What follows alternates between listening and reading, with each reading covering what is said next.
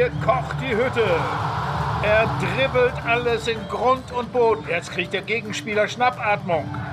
Er vernascht sie alle. Im Lichte der untergehenden Sonne küsst der Ball die Latte. Die Grätsche aller Grätschen. Lupfen jetzt! Lupfen! Also, kicken kann er. Ja, hallo, liebe Hörerinnen und Hörer zu Kicken kann er, dem Fußball-Podcast von Zeit Online. Dem Podcast, in dem wir die besten Spielerinnen und Spieler dieser Welt in ihre Einzelteile zerlegen und neu wieder zusammensetzen. Mein Name ist Christian Spüller. Ich leite für gewöhnlich das Sportressort von Zeit Online. Übernehme hier interimsweise für den Kollegen Fabian Scheler, der in seinem Sabbatical weilt und bin froh, wie immer Oliver Fritsch an meiner Seite begrüßen zu dürfen. Hi, Hallo, Olli. Hi, Christian. Hallo, verehrte Zuhörerinnen und Zuhörer. Christian Ring, äh, einer unserer Hörer, spricht mir aus der Seele. Äh, er hat mich an Wayne Rooney erinnert in einer Mail und tatsächlich musste ich nach unserer letzten Aufnahme Top 5 Englands Fußballer, also aller Zeiten, fiel mir danach ein, Mensch, wir haben gar nicht über Rooney gesprochen, den hätten wir ja zumindest mal in die Shortlist aufnehmen müssen. Und siehe, wir haben aufmerksame und fachkundige Fußballhörer, wie sich das gehört. Ja. Ich möchte auch noch eine Lesermail vorlesen, und zwar von Luca, der uns irgendwie das ultimative Lob zukommen lässt. Und zwar schreibt er, liebes Kicken Kanya Team, ich schreibe diese Mail, um euch ein großes Lob für den Podcast auszusprechen. Ich interessiere mich für das Spiel Fußball überhaupt nicht und würde deswegen nie auf die Idee kommen, mir ein Spiel anzusehen. Aber eure spannenden Analysen finde ich sehr aufschlussreich und kann euch gut zuhören. Ist das nicht großartig? Das ist großartig. Das ist wie, ich höre euch zu, wie ihr im Takt zu Beatles-Songs klatscht, aber ich würde sie nie selber anhören wollen erstaunlich, äh, dass äh, jemand noch kein Fußballspiel gesehen hat ähm, und äh, das auch nicht will. Und vielleicht hält er das, was wir hier machen, ja für Fiktion und will sich sein Bild nicht kaputt machen lassen von der schnöden Realität. Ja. Ich hoffe natürlich, dass wir auch das Fachpublikum ebenso für uns gewinnen können. In der Vorstellungskraft ist alles ja viel schöner als im normalen Leben. Aber ich würde sagen, ab und zu lohnt es sich doch mal, bei, zumindest bei den Spielern, die wir hier besprechen, reinzuschauen. Wie, wie heißt er? Kannst du den Namen nochmal wiederholen? Das, äh, Luca. Luca. Ja, ich, ich bin gespannt, wenn, wenn Luca irgendwann mal dann schreibt, ja, überhaupt keine Ahnung und äh, uns äh, sozusagen einen fachlichen Widerspruch gibt. Selbst das ist ja erlaubt. Die Evolution des Kicken kann er Hörers. Er schreibt auch, ich bitte auch um mehr Lobhudelei des eigenen Heimatvereins. Ich finde das immer sehr unterhaltsam. Das führt mich gleich zur Frage, wie geht es denn dem RSV Böblingshausen, Olli? Ich meine, da mich mein Vater auf dem Laufenden hält, gelegentlich äh, von einem Heimsieg gehört zu haben. Äh, einem 2 zu 0 gegen, jetzt fällt es mir doch glatt nicht ein, aber es war relativ sorglos äh, herausgespielt. Ich muss Infos nachreichen, ja. muss ich gestehen. Läuft in Hessen, das freut mich. Kommen wir zu Mr. X, unserer ersten Kategorie. Mr. X bewertet für uns äh, in Kurzform äh, die Spieler für die wir hier einfach keine Zeit finden, sie ausführlich zu besprechen. Und aus den vielen, vielen Hörerinnen und Hörerzuschriften, die wir bekommen, müssen wir quasi wie die Losfee Karin Tietze Ludwig einst die Namen herausfischen. Und gewonnen haben diesmal welche Spieler, Olli? Michael Stiegelmeier. Also das ist der Zuhörer, der uns äh, äh, aufgefordert hat, Mr. X Ronaldo vorzulegen. Und zwar äh, Senior, dem Brasilianer. Mr. X schreibt: Technik, Tempo, Tore, raumgreifende, sensationelle Übersteiger, Büffelherden-Triplings, Kunststücke auf Schnee und Schlamm. Weltmeister, aber nie Champions League gewonnen. Sein Körper wurde irgendwann weicher. Nicht so viele Jahre top, top, top wie sein Namensnachfahre, wird vermutlich auch wegen der Namensgleichheit in der Hall of Fame manchmal übersehen. Parallele zu Ronaldinho. Womit er aber gut zu leben scheint. Ranking 95. Was ist das denn für eine Einspielung, mit dem, womit er gut zu leben scheint? Er sieht mittlerweile, muss man sagen, aus wie so ein Teletubby, ein bisschen, ne? Hat aber angeblich eine Schilddrüsenunterfunktion, also ist vielleicht nicht nur ja, Disziplinlosigkeit. Das mag sein, äh, gibt aber auch eine schöne Anekdote mit Ancelotti zur Zeit, äh, wo Ronaldo äh, AC Milan gespielt hat und die hat Aubameyang kürzlich geschildert, weil Aubameyang mal in der sozusagen eine Zeit lang mittrainiert hat als Jugendspieler bei Milan und den Dialog äh, referiert von damals, dass der Trainer den Spieler mal aufgefordert hat, ein bisschen mehr zu machen, ein bisschen mehr zu trainieren, ein bisschen mehr zu laufen. Und Ronaldo dann entgegnet, ja Trainer, was willst, soll ich laufen oder soll ich Tore schießen? Und am nächsten äh, Spieltag hat er dann wieder zwei Tore gemacht und das hat Aubameyang sehr fasziniert. Sowas bleibt hängen. Und äh, man kann sich auch vorstellen, wie Ancelotti ja auch voller Verständnis für seine Stars da jetzt auch nicht mit letzter Vehemenz gekämpft hat. Das ist Ronaldo der Ältere. Die Anspielung auf Schnee und Schlamm, äh, man hat ja noch so Bilder vor Augen und gibt es auf YouTube, wo Ronaldo im Dress von Inter Mailand in Moskau oder äh, in Kiew, damals waren die Plätze ja noch anders, dann aber trotzdem alle niedergerannt hat und ausgetrickst hat. Das war noch eine andere Zeit. Auf Winterreifen. Ja, ja, die hatte er auch. Er war so ein äh, Allrad äh, oder nee, wie sagt man, äh, Allwetter, äh, ganzjahresreif. Der nächste Spieler ist Antonio Rüdiger. Ein Wunsch von unserem Hörer Max Gebhardt. Rüdiger. Äh, Mr. X schreibt: Echte Abwehrkante, Eisenschulter, Aua, Kevin de Bruyne, bringt das Spiel ins Stocken.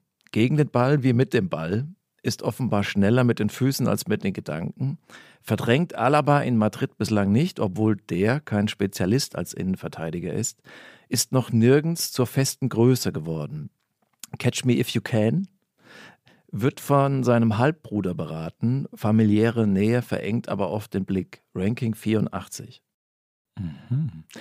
Also meine unbescheidene Meinung wäre, dass Antonio Rüdiger derzeit der beste deutsche Verteidiger ist. Tatsächlich habe ich die Frage ihm auch gestellt, weil wir kurz telefoniert haben und er sagte, ja, muss ich überlegen. Da kam mir so bisher noch keine Antwort, aber kam auch keine, keine Verneinung. Mhm. Vielleicht mal irgendwann sogar eine eigene Folge wert. Rüdiger, ja, ja ist ja bald WM. Ah, Olli, ich muss zugeben, ich habe ein wenig Angst vor dieser Folge. Aus mehreren Gründen. Zum einen, weil wir über einen Fußballer reden werden, der einfach so gut ist und schon jetzt so legendär, dass es quasi an Blasphemie gleicht, ihn in einer Stunde abhandeln zu wollen. Weil ich das Gefühl habe, dass er den Fußball so geprägt hat, dass wir ihm unmöglich gerecht werden können mit unseren bescheidenen Mitteln weil ich fürchte, dass über ihn eigentlich schon alles gesagt ist, um hier mal eine kurze Cross-Promotion zu machen für unseren, um unserem Bruder-Podcast ein wenig auf die Beine zu helfen. Verstehst du, was ich meine? Ich finde es einfacher, jemanden zu deuten, der noch nicht ausgedeutet ist. Das ist richtig. Tatsächlich äh, habe ich den Gedanken auch im Kopf, dass wir hier Sachen sagen, die schon tausendmal geschrieben wurden, vielleicht irgendwie aber auch schon tausendmal widerlegt wurden. Und wir, wir wissen, dass unsere Zuhörer und überhaupt die Fans dieser Welt ein ganz genaues Bild sich schon längst gemacht haben von diesem Spieler, weil er einer der, wenn nicht der bekannteste Fußballer der Gegenwart ist. Und zwar, es geht um ihn hier.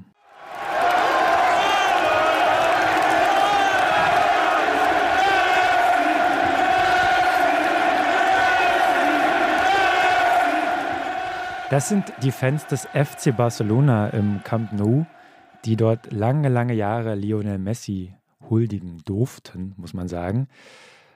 So oder so ähnlich erklang es hunderte Male. Ähm, dazu hoben sie immer beide Arme in die Luft, verbeugten sich im Rhythmus wie vor einer Götze, wenn man so will. Es geht um Lionel Messi, siebenmaliger Weltfußballer, Rekordträger, ein Genie, vielleicht ja der beste aller Zeiten. Ich weiß, dass Hörerinnen und Hörer und wir auch selbst von uns immer auch so ein bisschen Kontroverse fordern. Ich weiß nicht, ob wir in dieser Folge damit dienen werden können. Vielleicht ja doch. Wir werden sehen.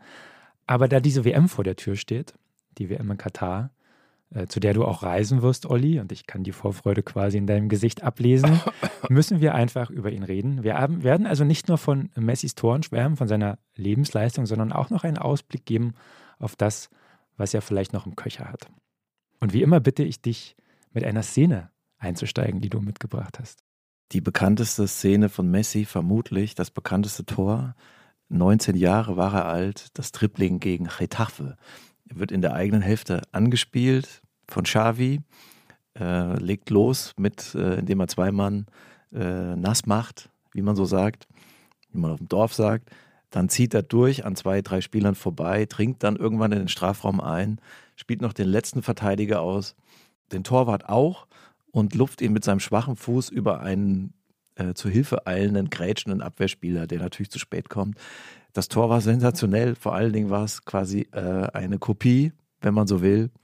Äh, Urheber war Diego Maradona im Tor des Jahrhunderts, des letzten Jahrhunderts, das 2 zu 0 gegen England beim, im WM-Viertelfinale 86, äh, wodurch ja dann äh, Argentinien irgendwann, also im Endspiel dann auch Weltmeister wurde. Das Tor war äh, quasi äh, eine Reinkarnation, eben halt 30 Jahre, nee, 20 Jahre später, vom gleichen Landsmann, der auch seine Zeit seiner Karriere mit Diego Maradona verglichen werden wird und das auch noch lange nachdem dieser Podcast versendet wurde. Mhm. Du hast das Tor jetzt schon äh, beschrieben. Es gibt einen Kollegen, der das noch viel besser beschreiben kann, und zwar er hier. Cap a la dreta per Xavi, assistència de Xavi més cap a la dreta per Messi, Messi, Messi, Messi, Messi, Messi, Messi, Messi, immens Messi, encara Messi, encara Messi, encara Messi, encara Messi, encara Messi, encara Messi, encara Messi, encara Messi, encara Messi, encara Messi, encara Messi, encara Messi, gol, gol, gol, gol, gol, gol, gol, gol, gol, gol, gol, gol, gol, gol, gol, gol,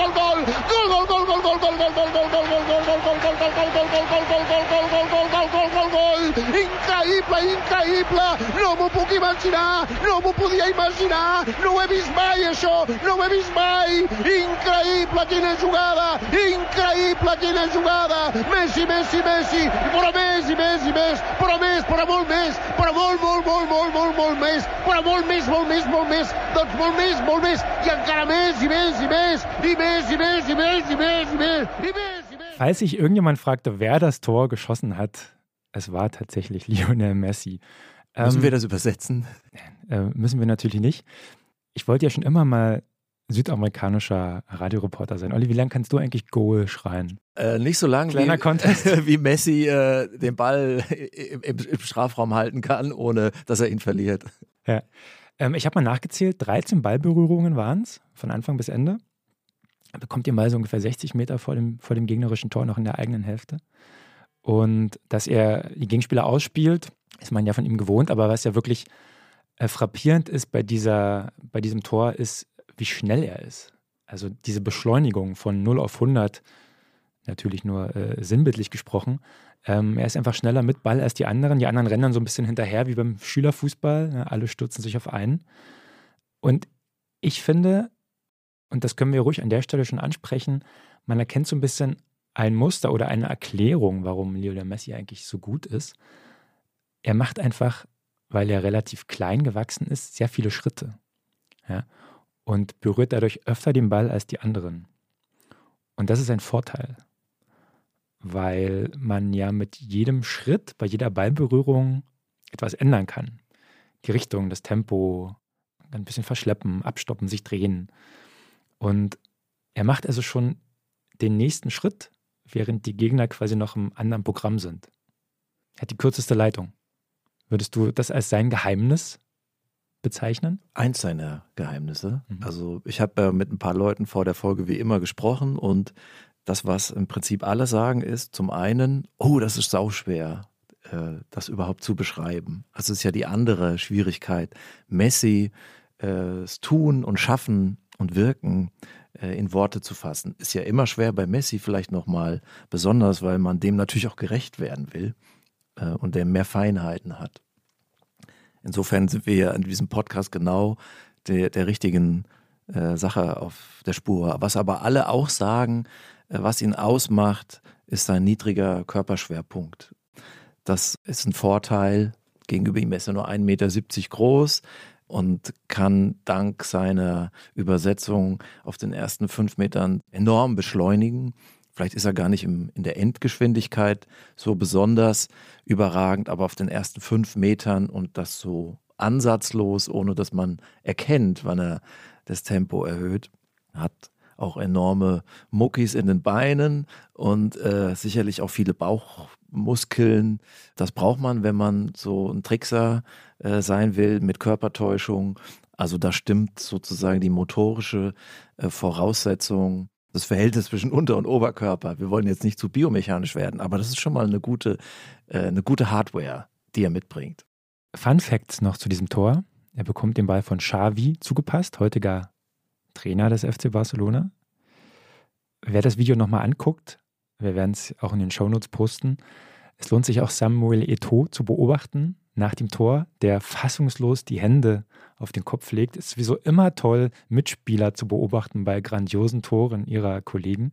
Noch eine Parallele zu ähm, Tor von 86 Valdano, der Fußballphilosoph, ja Real Madrid, später Sportdirektor, der dann auch sagte, ich habe bei dem Tor von Maradona gar nicht äh, mit ihm gejubelt und bin nicht zur Eckfahne, äh, sondern weil ich mit dem Tor ja gar nichts zu tun hatte. Ich war nur staunender Zuschauer und äh, wollte dann ihm den Moment auch nicht nehmen äh, und blieb dann irgendwo in der Mitte stehen und habe ihn dann gratuliert, als er zurückkam. Mhm. Weil wir gerade bei der Parallele zum Maradona-Tor waren. Messi hat nicht in diesem Spiel, aber später auch nochmal ein Tor mit der Hand gemacht, das haargenau fast so aussah wie das Tor von Maradona. Äh, ein hoher Ball, Messi springt hoch in Richtung Torwart und tupft ihn so rein. Echt? Völlig irre. Das weiß ich gar nicht. Gibt es eigentlich Urheberrechte? Äh, hat das Schöpfungshöhe? Was sagen die Juristen? Interessante Frage. Barca gewann dieses Spiel damals gegen Getafe übrigens 5 zu 2, verlor das Rückspiel aber 0 zu 4. Es war ein Pokalspiel, Copa del Rey und ist ausgeschieden. Auch das äh, wissen die wenigsten. Wir wollen mal die Biografie von Lionel Messi kurz aufrollen, damit wir das hinter uns gebracht haben. Wer also noch nie etwas von Lionel Messi gehört hat, kurz aufgepasst. Äh, hier geht's los. Lionel Andres Leo Messi Cucitini, geboren am 24. Juni 1987 in Rosario in Argentinien. Messis Vater Jorge war Fabrikarbeiter, seine Mutter Celia Maria Putzfrau. Er spielte früh für verschiedene Kindermannschaften, mit vier zum Beispiel für den Grandoli FC. Es gibt einen schönen Satz aus einer Doku über ihn. Da sagte seine ehemalige Lehrerin, dass die anderen Kinder zu ihr gekommen seien damals und sagten: Frau Lehrerin, Frau Lehrerin, geben Sie uns einen anderen Ball, mit unserem spielt der Messi. Fand ich sehr nett. Er spielte dann für die Newells Old Boys, galt schnell als unglaubliches Talent. Es gibt sehr viele alte Videos, auf denen zu sehen ist, wie er quasi im Alleingang Spiele gewinnt. Also das, was er bei den Großen gemacht hat, hat er damals bei den Kleinen auch schon gemacht. Das ist wirklich irre. Aber es gab ein Problem. Bei ihm wurde schon früh eine Wachstumsstörung diagnostiziert. Er musste sich regelmäßig Hormone spritzen. Äh, sie nannten ihn La Pulga, den Floh. Ja, also nennen sie übrigens noch heute. Die Medikamente für diese Behandlung aber konnten sich seine Eltern irgendwann nicht mehr leisten, weil in Argentinien war Wirtschaftskrise, sein Vater wurde arbeitslos. Also suchten die Eltern einen Verein, bei dem Messi spielen könnte und für den der Verein dann im Gegenzug die Medikamente zahlen würde. Sie fragten nach bei den Newells Old Boys. Die sagten ab. River Plate in Buenos Aires sagte auch ab. Ich glaube, Entscheidungen, die sie mittlerweile bereut haben. Aber Messi war ein so guter Fußballer, dass auch der FC Barcelona schon damals auf ihn aufmerksam wurde. Und äh, nach einigem Hin und Her erklärte Barca sich bereit, die Behandlungskosten zu übernehmen.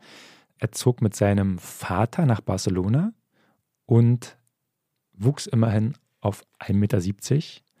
Der größte wurde er aber natürlich dennoch. Für Barca machte er in 778 Spielen unglaubliche 672 Tore und gab 303 Vorlagen. Er gewann zehn spanische Meisterschaften, vier Champions League-Titel, wurde siebenmal Weltfußballer. Buntes Wissen. Er heiratete in Rosario seine Freundin Antonella Rocuzzo. Sie haben zusammen drei Söhne. Es gibt eine Cirque du Soleil Show, die sich um ihn dreht. Bist du ein Zirkusmann, Olli? Nee. Gut. Aber der wahrscheinlich einzige Skandal, äh, der sich um Messi rankt, ist der um seine Steuerhinterziehung.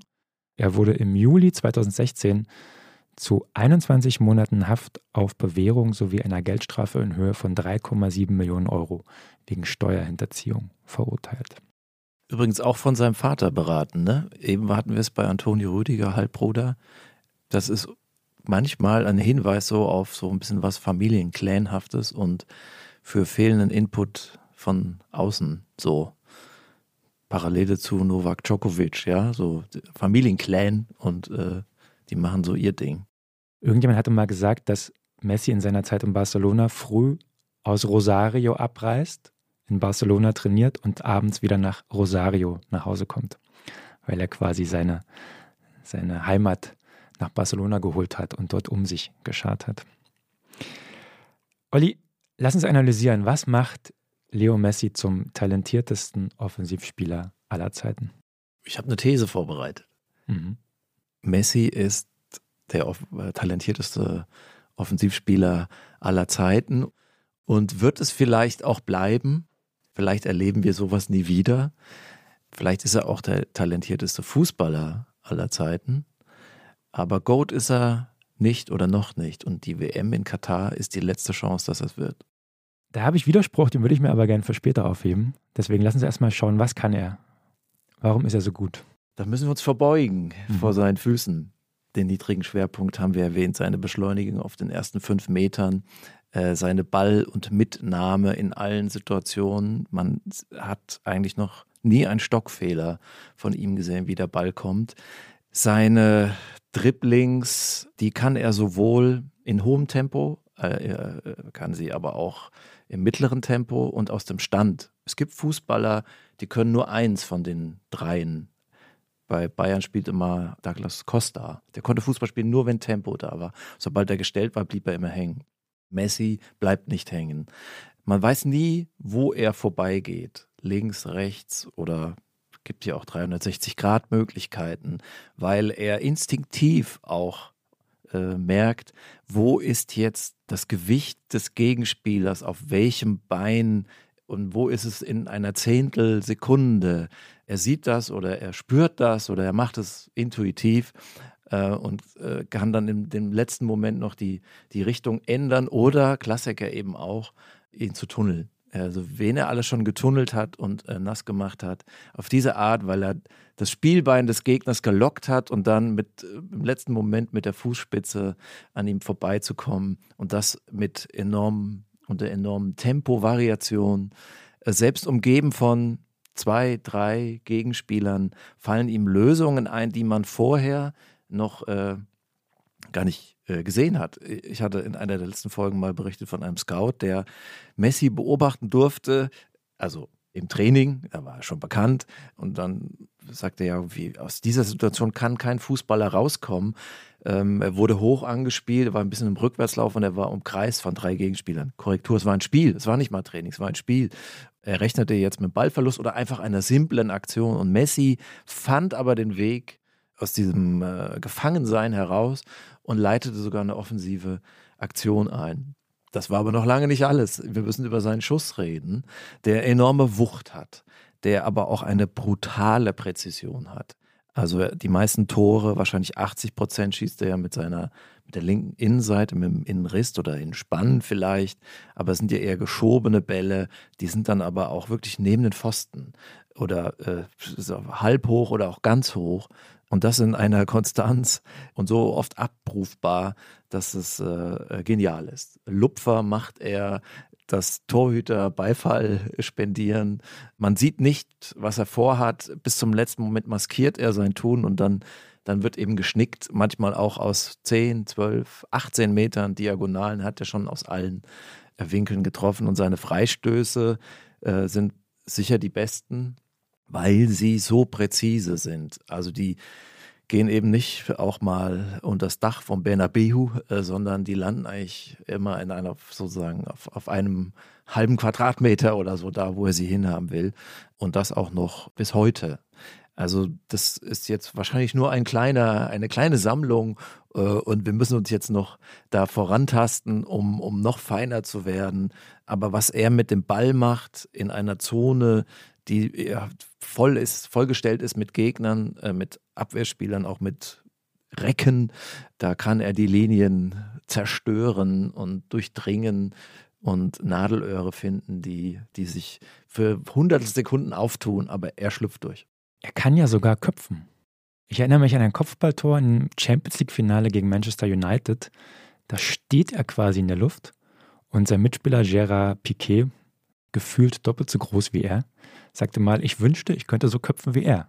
Ja, also das wird auch oft unterschätzt. Ja. Ähm, und auch dieser Kopfball war ganz platziert. Ne? Der war noch so ein bisschen in Rücklage, ja, ging aber ganz platz, viel ganz platziert in die lange Ecke. Auf den Balljungen achten, den die Kamera einfängt. Der hat einen offenen Mund, weil er diesen kleinen Zwerg in dieser Höhe nicht erwartet hätte. Und die Spieler von Manchester United, die ja einen Kopf größer sind und auch wahrscheinlich noch ein paar Kilo mehr haben, können nur zugucken. Das Spiel war ja eigentlich nach zehn Minuten entschieden, obwohl es da ja noch 0 zu 0 stand. Ne, Barcelona war ja so überlegen und Messi macht äh, ein Kopfballtor, weil er ausnahmsweise mal in der Mitte im Strafraum gewartet hat, was er ja sonst nicht macht. Gibt ja auch nicht unbedingt Sinn. Eine andere Szene, an die ich mich erinnere, an die sich ein gewisser Jerome Boateng gar nicht gerne erinnern wird, war im Halbfinale der Champions League 2014-2015. Der FC Bayern war zu Gast in Barcelona, damals schon mit Pep Guardiola. Das war das Hinspiel. Leo Messi läuft auf Jerome Boateng zu. Muss man natürlich sagen, keine leichte Situation, wenn man selbst rückwärts läuft und man sieht äh, Messi auf sie zukommen. Nicht schön. Messi täuscht die Bewegung nach innen an, geht dann außen vorbei und Boateng fällt einfach um. Also eine Eiche aus dem Wedding gefällt von einem 1,70 Meter großen Argentinier. Ankle-Breaker nennt man das im Basketball, ne? Äh, wenn der Gegenspieler vom Wackler ohne Körperkontakt umfällt. Boateng, physischer Verteidiger, aber ja trotzdem äh, sehr beweglich und sehr schnell am Boden und dreht sich in beide Richtungen gut. Da vielleicht schon ein, zwei Jahre nach seiner Hochphase, aber immer noch gut. Und da wurde er zum Meme. Äh, aber es haben auch alle gesagt, das passiert halt gegen Messi. Äh, es trifft die Besten. Ja, Boateng sagte damals, ich möchte euch mal sehen, wie er gegen Messi aussieht. ähm, aber die Szene war noch nicht vorbei. Dann ist immer noch Manuel Neuer im Tor, jetzt auch kein so schlechter Torwart. Und Messi chippt den Ball dann über ihn rüber ins Tor. Das Stadion flippt aus. Ich, ich weiß das nicht, deswegen erzähle ich es natürlich nur, weil ich angeben will. Ich saß damals auf der Pressetribüne im Camp Nou.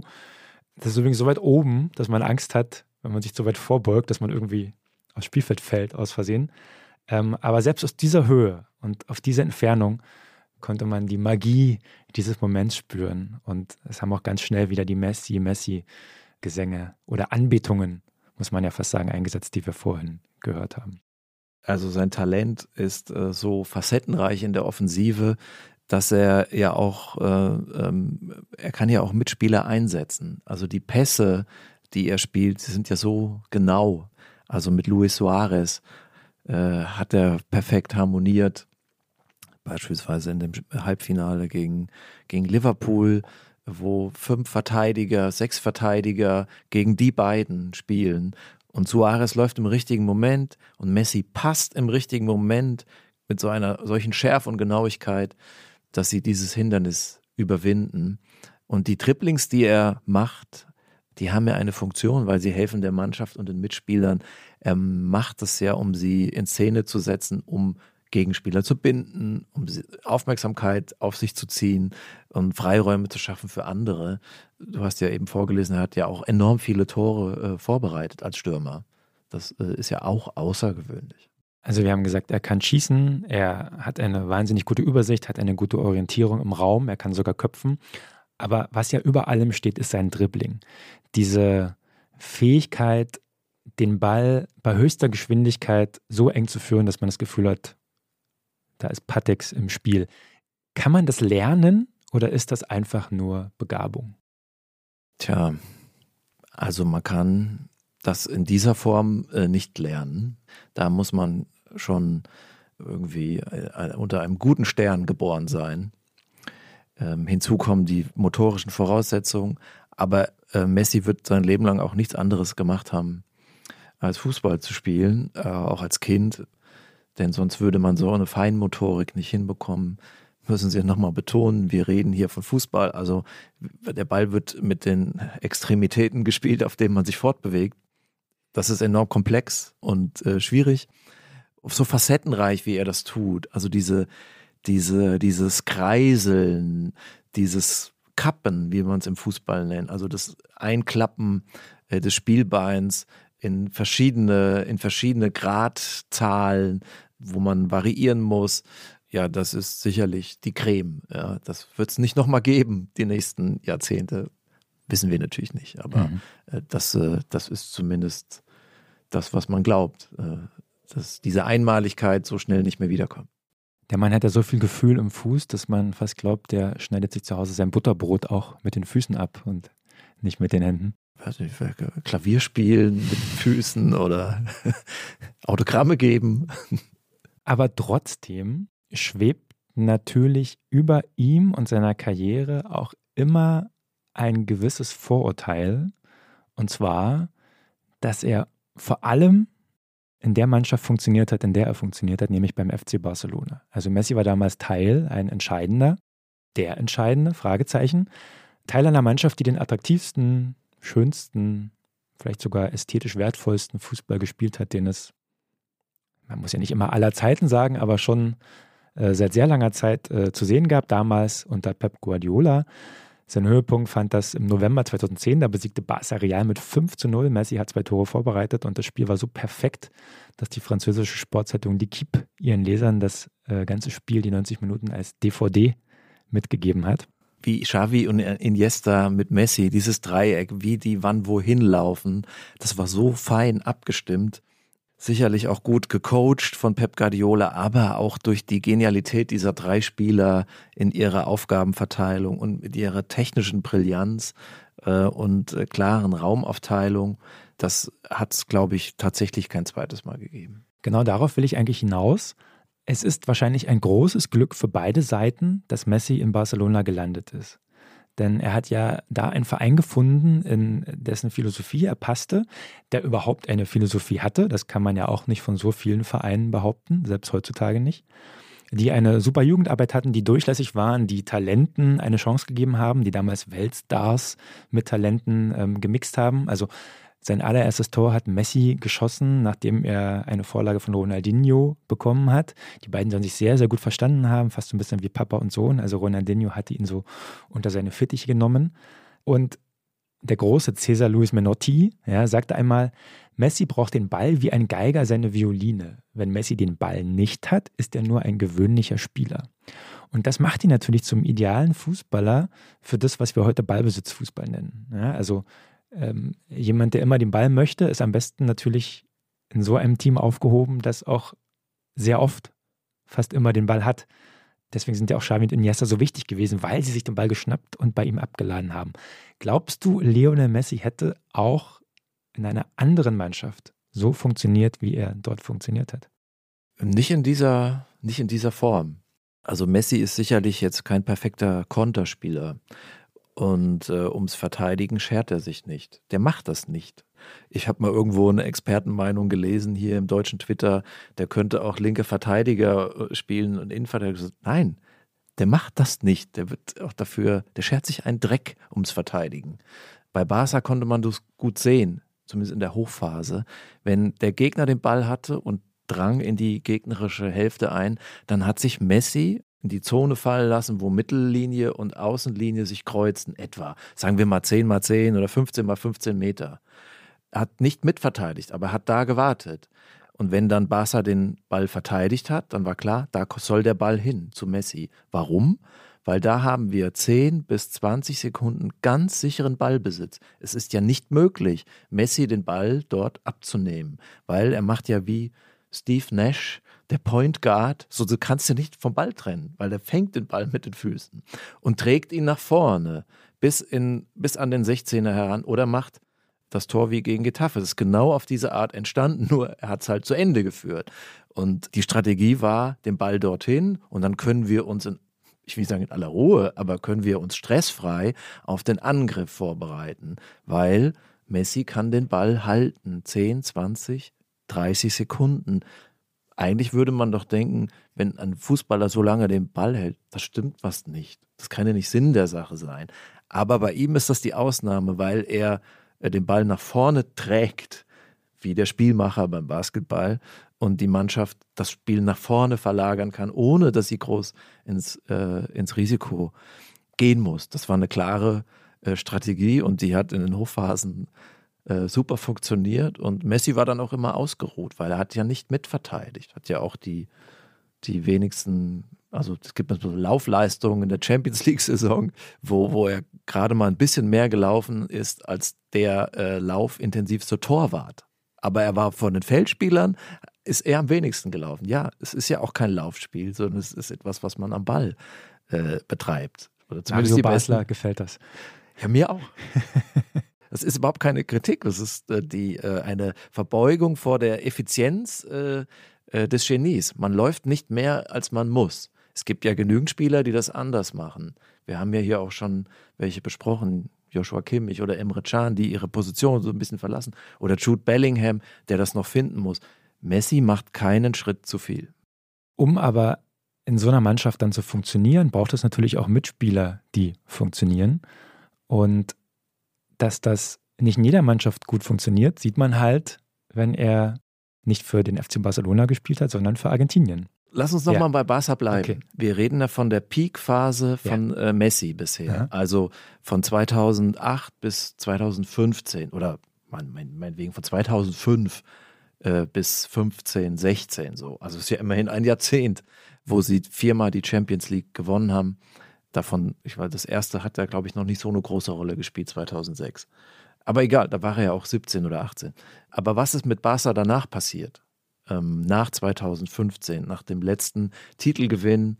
Das war hier in Berlin gegen Juventus. Da hat Iniesta noch gespielt. Xavi war noch im Kader, wurde eingewechselt. Das war, glaube ich, das letzte Spiel für Barca von Xavi. Und seitdem geht es bergab mit Barcelona international. Und es gab auch richtige Klatschen in Liverpool 0 zu 4, aber vor allen Dingen ja gegen Bayern München. 2 zu 8 mit Messi auf dem Platz. Zerstört wurde die Mannschaft und von Messi nichts zu sehen. Ja, äh, natürlich ist es nicht sein Spiel gewesen, aber die Niederlagen gibt es eben auch. Ähm, und und äh, er ist mit Barca oder Barca ist mit ihm schwächer geworden gegen Ende. Was man ja auch weiß, ist, dass Messi zwar schwächer wurde in seinen Leistungen, wie das nur die Biologie nun mal so vorsieht für uns alle, sein Einfluss auf den gesamten Verein aber weiterhin stieg. Also der hat mitbestimmt, wer dorthin wechselt. Der hat mitbestimmt, welcher Nachwuchsspieler äh, da mittrainieren darf. Der hat mitbestimmt oder entschieden, wer beim Training zuschauen darf. Das hat mir mal ein Scout erzählt, dass er sozusagen von Messis Gnaden äh, ein Training mitschauen durfte. Griesmann beispielsweise, also Weltmeister mit Frankreich, der mochte den nicht, so wie man hört. Messi hat es ihm geneidet, dass da so eine riesige Werbung mit Griezmann da in, äh, in Barcelona auf einer Hauswand hing.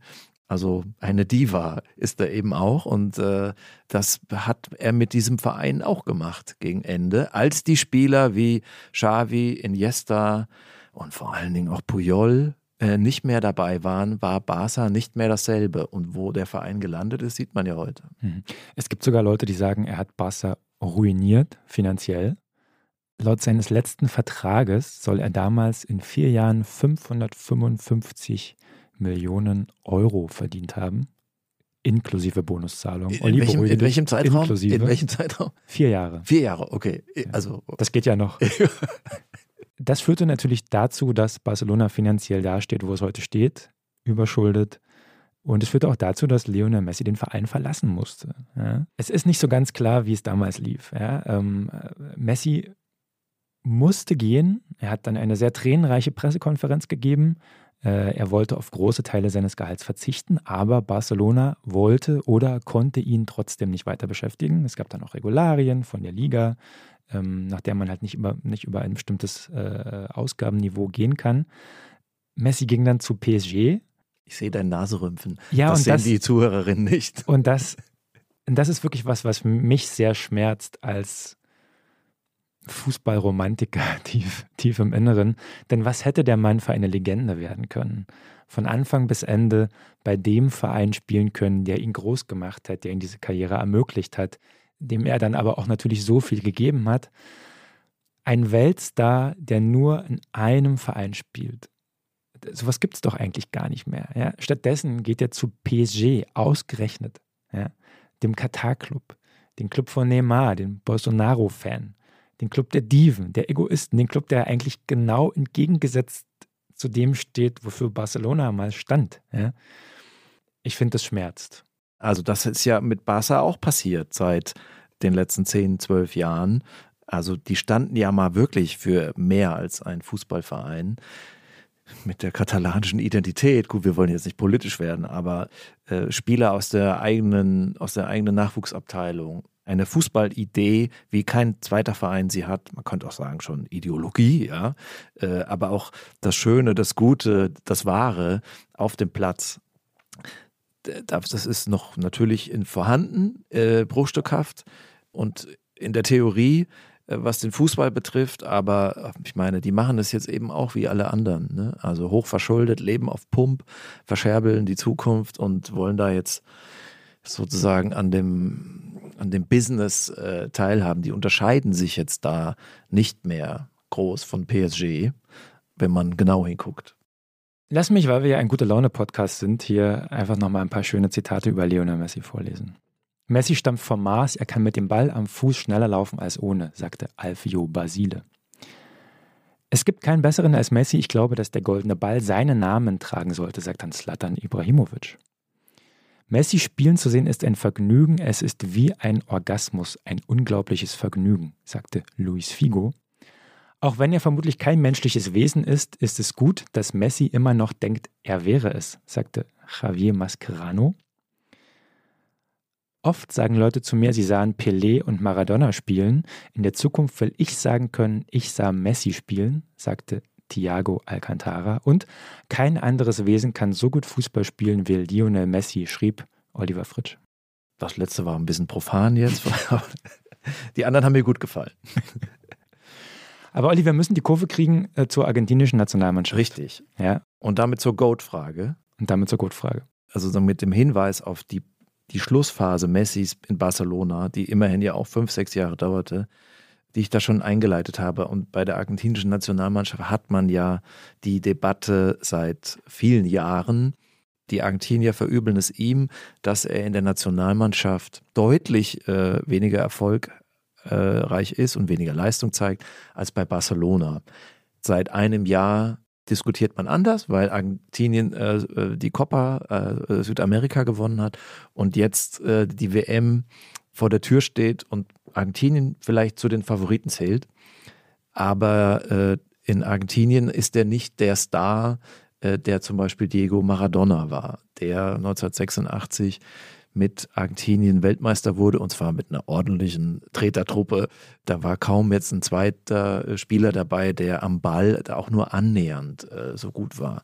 Die waren vielleicht intellektuell äh, äh, stärker und haben ihn so aufgefangen, aber das Talent war alleine Maradona und er hat sein Land zum Titel geführt. Wahrscheinlich hat nie wieder ein Spieler ein Turnier so überragt wie 86 Maradona. Ich war da 14 und habe das damals als Deutschland-Fan äh, natürlich anders bewertet, aber wenn ich ehrlich bin, habe ich schon immer gesehen, was für ein Genie äh, Maradona war, der ja dann auch mit Neapel es den reichen Pfeffersäcken aus Norditalien gezeigt hat und den Mezzogiorno äh, sozusagen zum Titel geführt hat und Juventus und Milan und sie alle hinter sich gelassen. Schinkensäcke sind das ja eher in Italien, oder? Stimmt. Ja.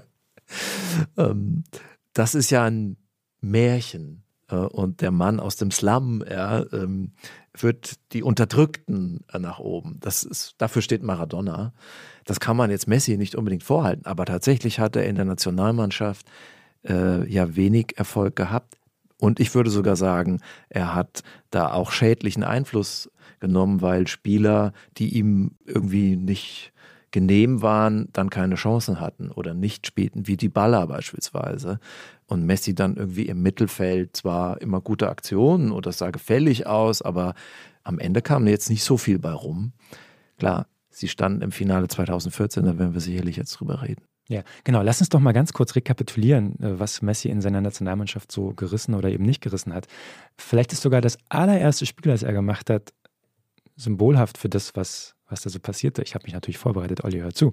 Erstes Spiel für die Nationalmannschaft 2005, ein Freundschaftsspiel in Ungarn.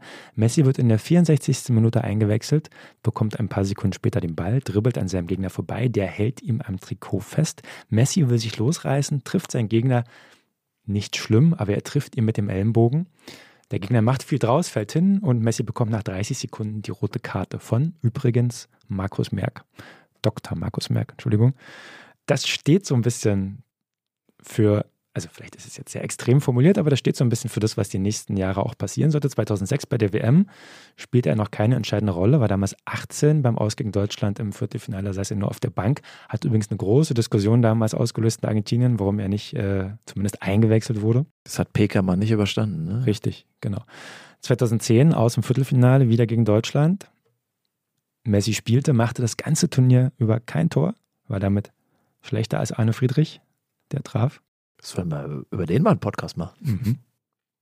2014, klar, WM-Finale, vier Tore, aber alle in der Gruppenphase. Wurde danach als bester Spieler des Turniers ausgezeichnet. Es ehrlich gesagt ein Witz ist oder war. Hat er sich darüber gefreut? Natürlich nicht. Nee. Wir waren beim Finale im Stadion, Olli. Wie hast du Leo Messi gesehen? Generell würde ich sagen, dass Argentinien 51 Prozent äh, zu 49 Prozent besser war. Also ich hatte den Eindruck, dass sie schon die besseren Chancen haben insgesamt und etwas mehr vom Spiel. Es gab ja dieses Abseitstor, was aberkannt wurde, Iguain und Deutschland auch ein bisschen erst reinfinden musste. Und ein Goat hätte das Spiel dann für Argentinien entschieden gegen einen leicht schwächeren oder zumindest gleich guten Gegner. Aber der Mannschaft von Argentinien fehlte Überzeugung und Glaube. Die sind wichtig im Fußball. Ich habe jetzt nicht erkannt, dass Messi mit dieser Mannschaft so verschmelzt und äh, sie auch so positiv beeinflusst, wie das äh, andere Spieler in der Geschichte ja auch schon gemacht haben, wie Beckenbauer, Cruyff oder auch Cafu in Brasilien, die mitbestimmt haben und zwar zum Positiven hin. Also Beckenbauer, jetzt sehe ich aus dem Moostopf, aber es trifft trotzdem, hat ja sozusagen äh, nicht gewollt, dass Netzer mitspielt, 74. Aber nicht, weil er ihn nicht leiden konnte, sondern weil Overath war ja schon da. Und dann nehmen wir lieber den Bonhoff, der macht die Drecksarbeit mit und Fußball spielen kann er auch. Netzer und Overath, das ist zu viel, das passt nicht mehr. Das hat Jan Beckenbauer wahrscheinlich alleine entschieden. Finale gegen Holland hatten schon auch echt Glück gebraucht, muss man sagen. Aber es hat ja funktioniert. Und die, es hatte ja einen, tatsächlich einen Grund. Es war natürlich eine knallharte Entscheidung und war von Macht besessen, aber sie war nicht destruktiv. Und das sehe ich jetzt bei Messi noch nicht. Also was gibt er seiner Mannschaft darüber hinaus?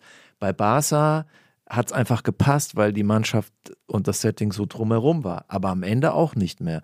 Und Nationalmannschaft, aber ist das nicht ein Stück weit unfair? Äh, ist er da nicht auch Opfer seines eigenen Erfolgs geworden? Also der Fakt, dass man ihn immer vor dieser Barca-Folie sieht, bei einer quasi perfekt eingespielten Mannschaft, von einem Team, das es so vielleicht in dieser, in diesen Details, äh, die funktionieren, vielleicht auch nie wieder geben wird.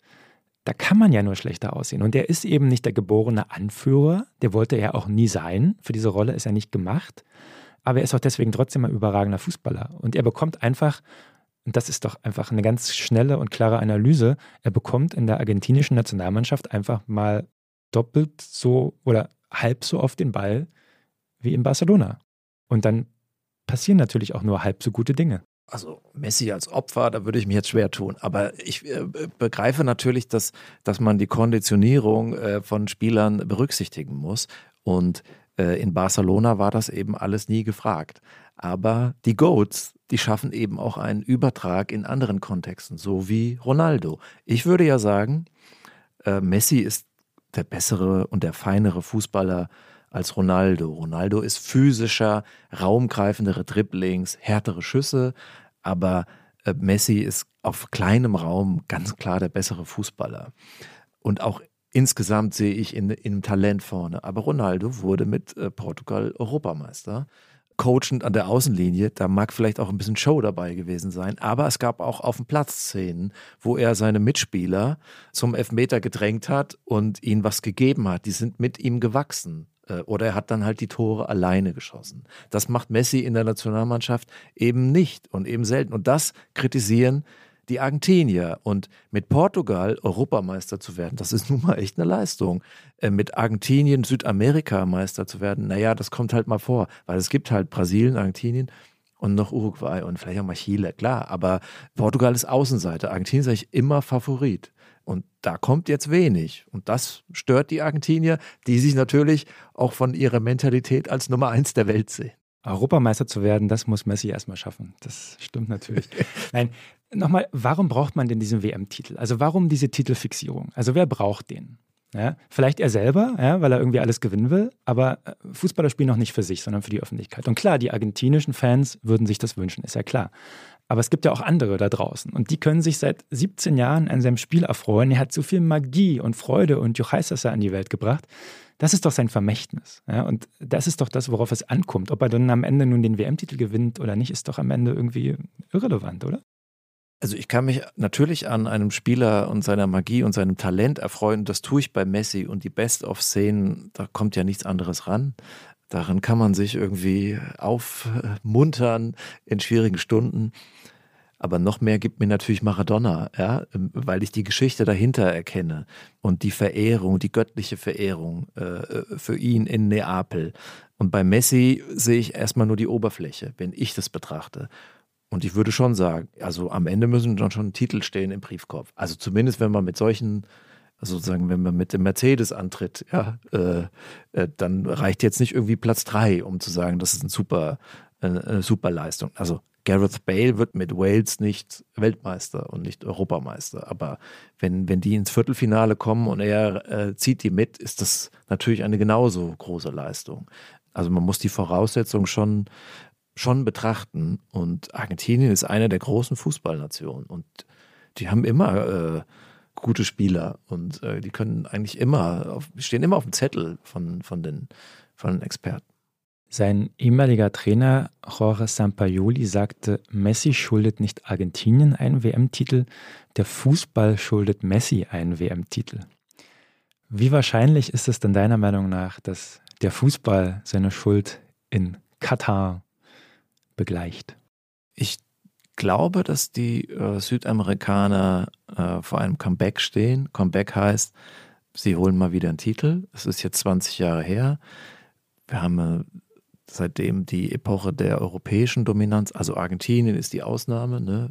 2014 waren sie mal im Finale, aber die anderen sieben Finalisten in diesen vier Endspielen waren alle aus Europa. Es gab auch schon rein europäische Halbfinals 2006 und äh, Brasilien würde ich auch nennen, aber Argentinien sicherlich auch. Und äh, ja, vielleicht die Karriere ist ja noch nicht zu Ende äh, von Messi. Und bei PSG hat man jetzt auch den Eindruck, das ist jetzt nur noch mal so ein, so ein bisschen Schaulaufen. Man sieht auch da, was für ein toller Fußballer er ist. Das ist immer alles noch da, wenn auch nicht mehr in dieser Intensität. Wobei man auch sagen kann, man kann natürlich auch mit PSG die Champions League gewinnen. Ne? Und auch da, sein Buddy Neymar spielt da. Aber Mbappé, den mögen sie wohl nicht so. Ne? Ähm, Deswegen gibt es da auch immer Wechselgerüchte und man sieht es ja auch auf dem Platz, dass die sich mal so anrempeln und die gehen nicht ins Training oder die, wenn, wenn, wenn nochmal Spurz angezogen werden für die Mannschaft, dann gehen halt ne-, Messi und Neymar äh, nehmen das Angebot nicht wahr. So stand das doch mal äh, in der Zeitung. Also die Chance ist da für Messi. Und wenn er Weltmeister wird, dann, äh, dann nehme ich alles zurück. Aber das ist ja interessant, äh, liebe Hörerinnen und Hörer. Wir überziehen heute einfach maßlos, weil es äh, Lionel Messi ist. Er wirkt ja abseits des Platzes eigentlich sehr, sehr ruhig und sehr bei sich. Man hat das Gefühl, er verschwindet fast, wenn er vom Rasen geht. Macht nach außen den Eindruck, als ob er eigentlich nichts anderes tun will als Fußball spielen. Er hat ja auch wirklich geschafft, sich quasi nichts Exzentrisches zu Schulden kommen lassen, zumindest auf den ersten Blick. Das ist gar nicht so einfach, wenn man so ein Weltstar ist. Ne? Also er ist kein Ronaldo, er ist keine, kein, kein Showman, er ist kein Maradona, der ja schon während seiner Karriere große Probleme hatte, im Leben klarzukommen. Er ist kein Neymar, der sehr komische Entscheidungen trifft. Er wirkt relativ bei sich und trotzdem hört man wir haben jetzt nicht allzu viele Messi Home Stories gemacht, so ehrlich müssen wir sein, da sind wir nicht nah dran genug, aber trotzdem hört man, dass da doch wahrscheinlich mehr dahinter steckt. Glaubst du, er ist ein kleiner Stinker oder will er einfach nur gewinnen? Das muss ich ja nicht ausschließen. Ähm, ich glaube, er akzeptiert jetzt nicht so das Mittelmaß um sich. Das haben ja solche Fußballer meist an sich. Bei ihm finde ich schon, dass man es auch auf dem Platz schon manchmal sieht. Also sozusagen die, die Lethargie oder wenn Dembele dann wieder mal drüber gebolzt hat, aus, äh, den Ball, den er von Messi aufgelegt bekommen hat, konnte er das jetzt schwer unterdrücken. Er ist jetzt kein expressiver Geist, das ist schon klar. Äh, und nicht so ein, so ein Theater wie bei Ronaldo, der dann ja auch Hater bekommt. Aber ja, wofür steht Messi sonst? Hast du eigentlich äh, irgendein Zitat von ihm in Ohren? Ist was überliefert, woran sich alle erinnern, was er mal gesagt hat? Also kann der Mensch sprechen überhaupt? Er kann sprechen. Ähm, ich habe ihn nur in Mixed Zones erlebt und da spricht er sehr leise. Also man, Stimmt, auch er, mal er dringt ja. nicht in die hintersten Reihen, wo ich mich für gewöhnlich aufhalte, weil äh, ich das Ellenbogenspielchen nicht mitmachen möchte. Ich glaube ehrlich gesagt, ich glaube auch in dieser Doku, die ich angesprochen habe, sagt ein Journalist, er hat noch nie ein interessantes Interview mit Messi geführt oder gelesen. Also da kommen vor allem Allgemeinplätze, was ja auch nicht schlimm ist. Er ist ja, also er ist ja kein Philosoph, sondern Fußballer. Er soll Taten und Tore sprechen lassen, das ist auch völlig, Genau. völlig okay. Aber er hat so viel Talent, dass er alle Voraussetzungen hätte, auch eine Mannschaft über sich hinaus wachsen zu lassen und auch dann Entscheidungen zu treffen, die zum Wohle der Mannschaft sind. Also ein Goat verliert nicht 2 zu 8 gegen Bayern. Oder es folgt etwas daraus.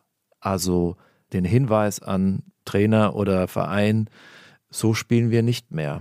Wir müssen hier was ändern. Wir haben nicht mehr die Voraussetzungen, wir haben nicht mehr Puyol, wir haben nicht mehr Xavi, um so dominant zu spielen und das auch gleichzeitig abzusichern nach hinten. Wir müssen hier anders auftreten, weil das darf äh, nicht folgenlos bleiben, dass wir hier von Bayern so vermöbelt werden. Aber das passierte nicht. Der Einfluss da, da ist irgendwie, da bin ich zu Fritz Walter mäßig und Uwe Seeler und die Leute, die irgendwie im Großen und Ganzen gedacht und auch gehandelt haben. Nicht immer auf großer Bühne, aber dann eben zum Wohle der Mannschaft im, im Kreise entsprechend auch aufgetreten sind und Diskussionen angeschoben haben. Hm. Ich habe eine Szene gesehen bei der angesprochenen Copa America 2021, bei der am Ende ja der erste große Titel mit der Nationalmannschaft für Messi stand. Da hat er vor dem Spiel seine Mannschaft motiviert, in dem Sinne, dass er da stand, ganz leise geredet hat, fast schon nach unten zum Boden und sich seine Teamkollegen richtig um ihn scharen mussten, um ihn zu verstehen. Also da hat keiner, der hat nicht das Klinsmanneske, jetzt knallen wir sie durch die Wand oder sowas äh, verlauten lassen, sondern wirklich wahrscheinlich ganz klare, ruhige, leise Anweisungen gegeben. Das ist seine Art zu führen, wenn man so will, wenn man das Führung nennen will. Das kann Aber man, das kann, ja. nach Schlusspfiff, als sie dann das Finale gewonnen haben, hat man gesehen, sind alle Spieler auf Messi zugerannt, obwohl er gar nicht das entscheidende Tor gemacht hat, das war damals die Maria, und haben ihn umarmt, haben sich mit ihm gefreut, weil sie wussten, was es bedeutet für ihn und auch für das Land und für die große Diskussion, die in diesem Land herrscht, um Lionel Messi. Ja, also man kann auf verschiedene Arten führen. Man muss da keine große Worte finden. In der Vergangenheit war es eben meines Wissens so, und nicht nur meines Wissens, sondern auch, das steht zum Beispiel im Buch von Philipp Lahm, ja, der Einfluss von Messi auf die argentinische Nationalmannschaft war schädlich für sie, weil andere Spieler, die Talent hatten, aber nicht sozusagen in seiner Gunst standen, nicht zum Zuge kamen. Spieler haben natürlich die Möglichkeit, äh, die das auch dann spüren zu lassen, diese Konkurrenten oder diese Ungünstlinge. Und das ist dann aber nicht im Sinne des Ganzen, wenn die Besten dann nicht zum Zuge kommen. Aber wir haben doch auch schon drü drüber geredet, dass die Top-Spieler erkennen unter ihren Kollegen, wer gut ist und wer nicht. Mit wem sie gut zusammenspielen, mit wem sie wahrscheinlich Erfolg haben und mit wem nicht. Also ich glaube schon, dass Messi erkannt hat, dass Griezmann auch ganz gut kicken kann äh, und äh, Dybala, aber äh, irgendwie standen sie ihm wohl äh, in, im Sonnenlicht und äh, so, du sollst keinen anderen Gott neben mir haben. Ne? Äh, ich glaube schon, dass das äh, ein Teil des Problems Ich ist. glaube nicht, dass Lionel Messi Angst vor Antoine Griezmann hatte. Oder ihnen was beneidete. Olli, wir müssen uns sputen. Lass uns zu unserer Top 5 kommen. Wir haben uns heute für die Top 5 der größten Kleinen entschieden. Die besten fünf Fußballer, die 1,70 Meter gewachsen sind oder kleiner. Das war die Grenze, 1,70. 1,70 war die Grenze. Also 1,71, die habe ich schon aussortiert. okay.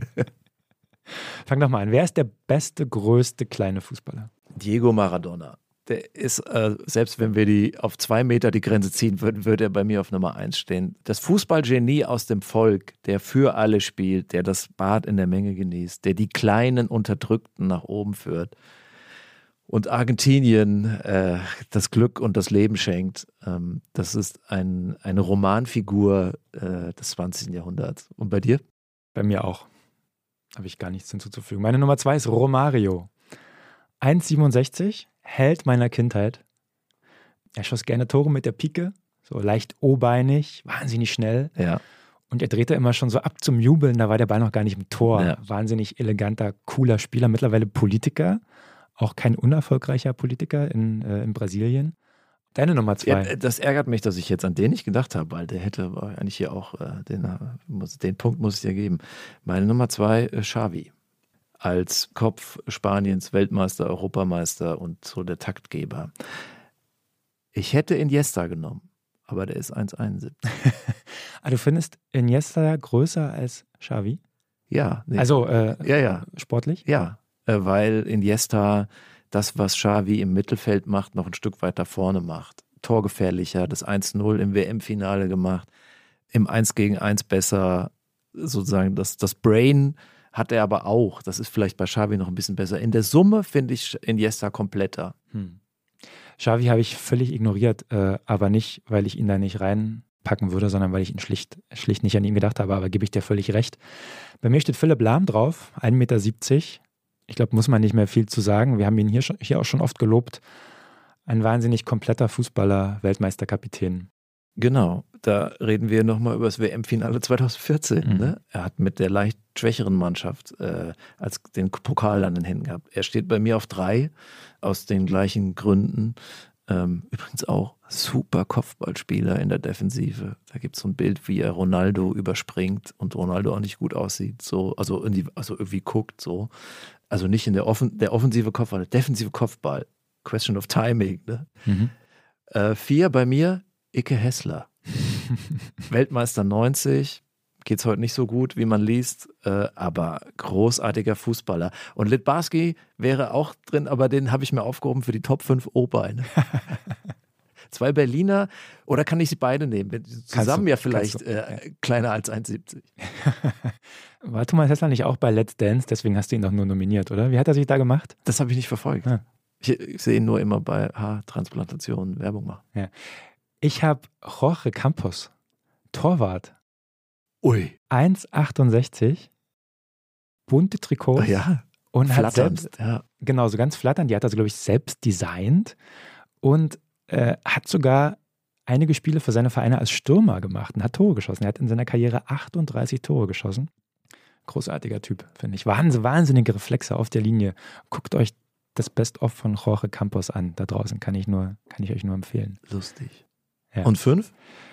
Fünf, ich muss, ich habe wirklich lange überlegt. Ich hatte auch erst Hessler, war mir dann ein bisschen zu profan. ich schäme mich aber für den, der jetzt reingerutscht ist. Ich bin so ein bisschen Fan. Herdan Shakiri. Oh. 1,69. Genauso breit, glaube ich. Wahnsinnig viel Power.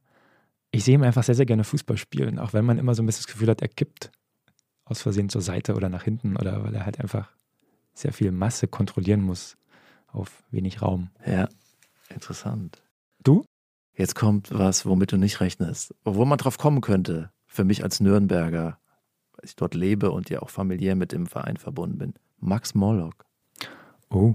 1,70, 75 Kilogramm schwer, das waren noch andere Zeiten, das sieht man schon an den Daten. Und Torschütze des ersten WM-Finaltors für Deutschland. Und es war nicht so leicht, den Ball da noch so vorbeizulegen.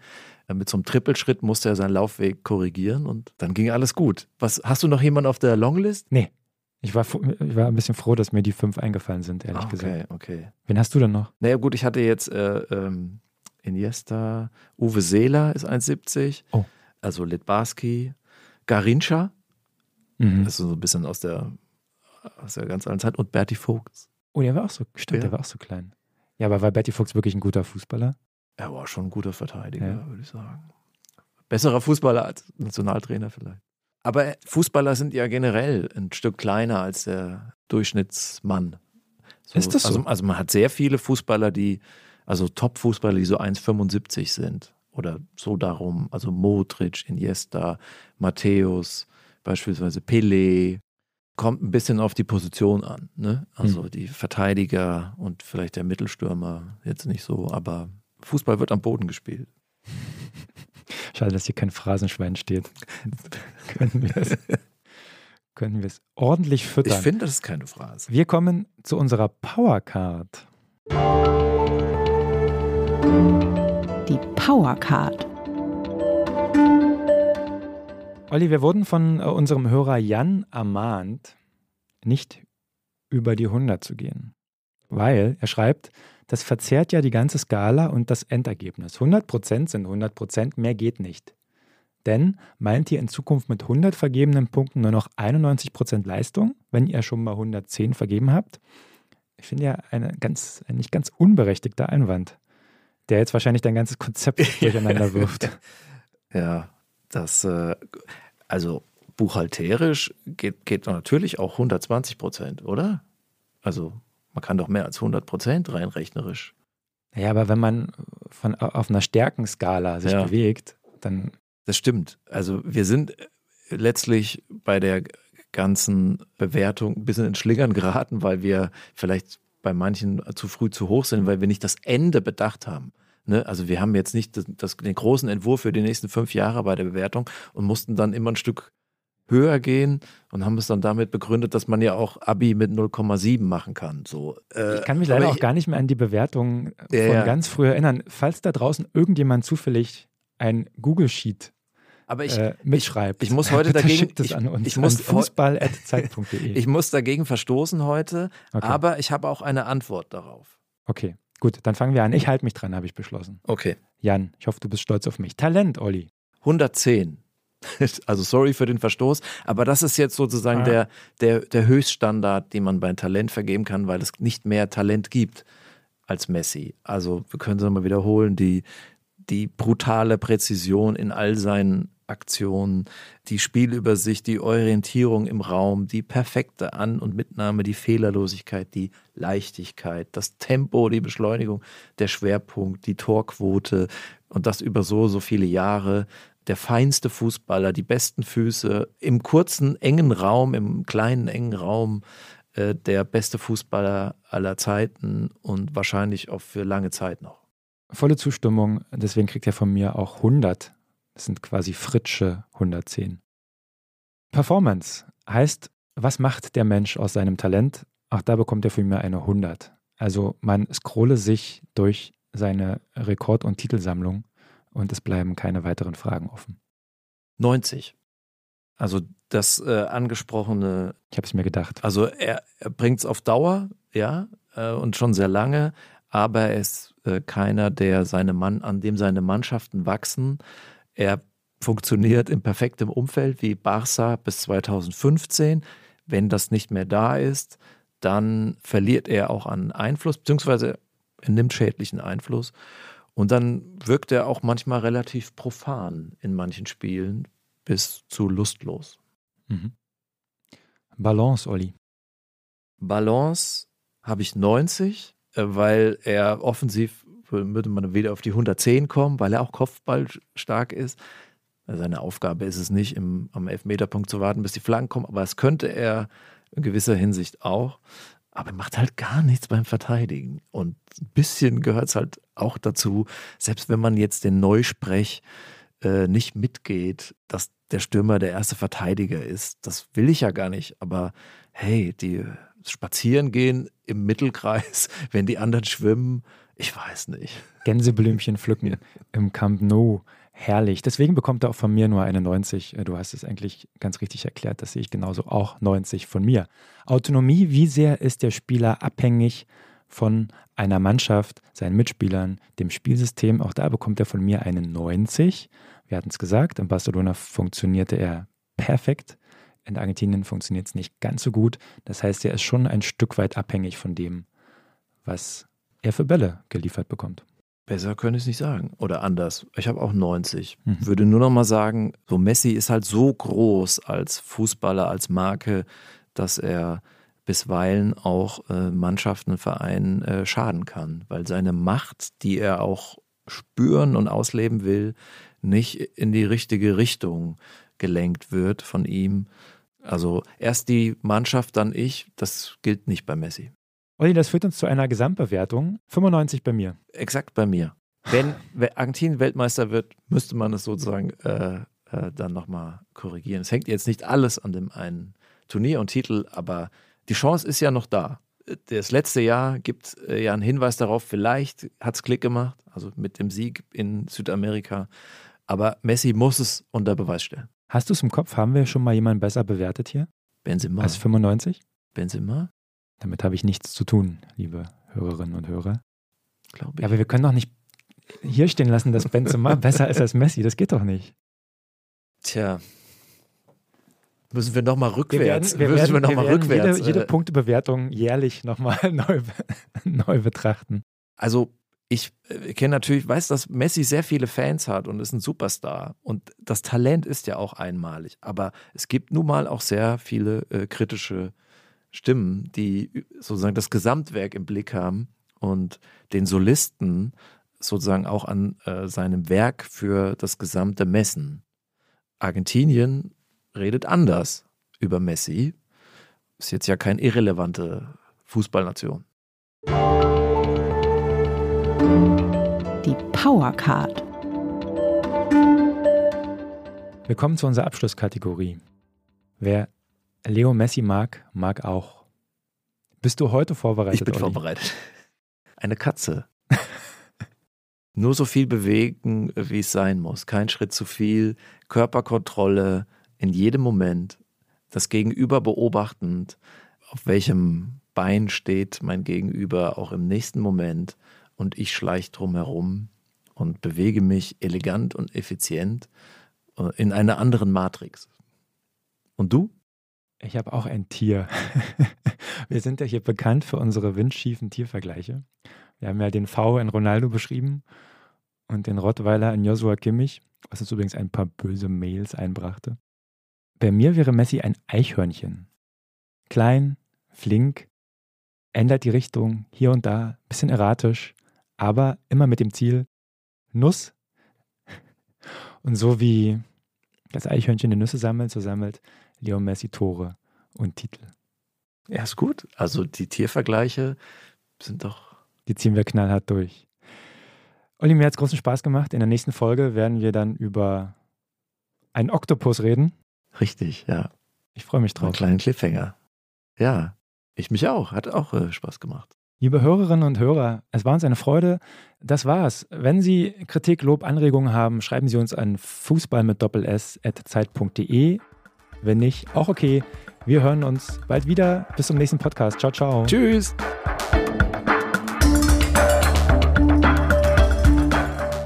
Kicken kann er. Ist ein Podcast von Zeit Online, produziert von Pool Artists.